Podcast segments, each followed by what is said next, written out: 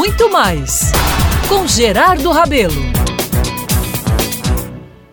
Meus amigos, minhas amigas, no espírito de estar com vocês aqui na Band News FM Manaíra, lembrei ontem de alguns personagens muito famosos de nossa cidade. Durante muitos anos, as imensas áreas que envolviam João Pessoa eram verdadeiros feudos. Eram terrenos demais, viu? Lindas áreas verdes, muitas delas à beira-mar, com poucos, pouquíssimos proprietários. Muitos de vocês devem ter escutado falar, por exemplo, de Isidro Gomes, o poderoso proprietário da fazenda Boisol. Hoje, um condomínio de alto luxo que começava em sua sede uma super casa ali no bairro dos Estados, descia pelo lado norte por onde passa a BR 230, chegava até o que é o final do bairro de Manaíra e ganhava todo o Bessa, inclusive a área beira-mar, que virou realmente um super bairro de nossa capital. Uma imensa fazenda, realmente. No lado oposto da cidade, ou seja, na zona sul da praia, partindo da praia do Cabo Branco,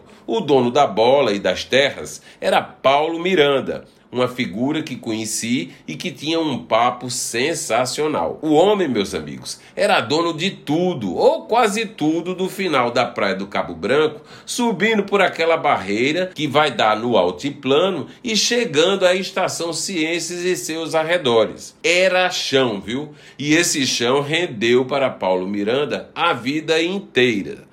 Aliás, uma longa vida com mais de 100 anos. Amigos, ao lembrar de Paulo Miranda, porque Isidro Gomes era muito mais velho do que eu e sua longevidade, recordo que ao completar 100 anos, as filhas do respeitado empresário, evangélicas fervorosas, resolveram comemorar a data, o que era naturalíssimo, com um super culto queriam e fizeram esta cerimônia, viu? Em agradecimento àquele privilégio, reunindo a família e os amigos mais próximos. Durante a festa, percebeu-se que Paulo Miranda não estava na plenitude da felicidade. E vez por outra se percebia também que ele olhava para um dos netos, parece que o que tinha mais afinidade com ele. Ao final da cerimônia, Paulo Miranda olhou para o tal neto e disse: Gostei muito de tudo mas esse momento de meus 100 anos, com tanta religiosidade, foi delas, disse apontando para as filhas. E completou: Amanhã eu quero uma festa com música, mulheres, comidas